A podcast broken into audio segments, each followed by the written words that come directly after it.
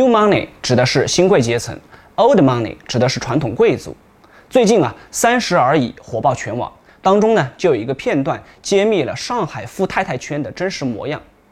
Old money 瞧不起 New money，就连背的包包呢也成了阶层的象征。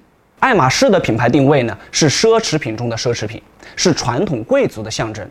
因此啊，新贵阶层的顾家背六万块的包包会被歧视。